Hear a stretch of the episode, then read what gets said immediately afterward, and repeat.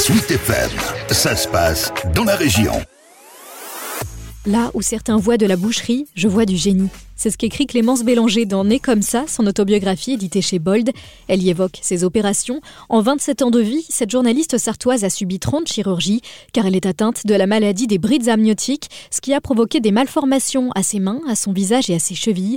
Clémence Bélanger a fini par accepter son handicap il y a seulement deux ans après un burn-out. C'est l'écriture qui lui a servi de thérapie.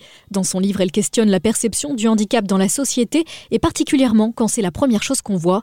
Pour Clémence Bélanger, il faut avant tout accepter la différence J'avais associé la différence à la souffrance. J'ai toujours essayé de la cacher, tout simplement parce que dans la cour d'école, il y a eu des moqueries, des remarques très douloureuses. Je pensais que c'était forcément négatif, qu'on pouvait pas y trouver de beauté ou d'avantage, entre guillemets. Aujourd'hui, les choses commencent à bouger, on en parle de plus en plus, il y a des projets même artistiques autour de tout ça, et qui montrent que bah, la différence, elle peut être enrichissante. Et moi, ça m'a fait beaucoup de bien aussi de pouvoir voir toutes ces choses-là qui changeaient. Ça m'a évidemment euh, amené à regarder les choses autrement. Le bon courage, j'ai un vrai problème avec cette phrase-là parce qu'elle m'a traumatisée.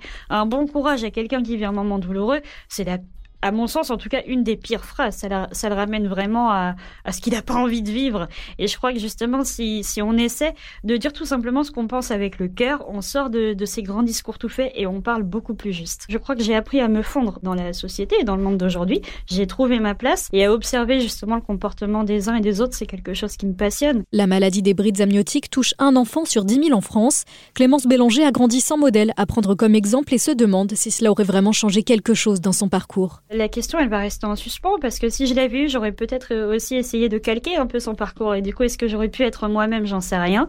Mais je l'ai pas eu et au final, peut-être que ça m'a donné envie effectivement de courir dans cette brèche-là.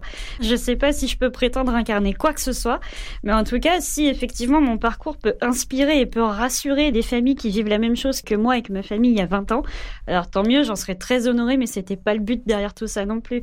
Je pense que quand euh, on grandit avec euh, des malformations, on a surtout besoin de se rassurer de se dire qu'il y a des choses qui sont possibles.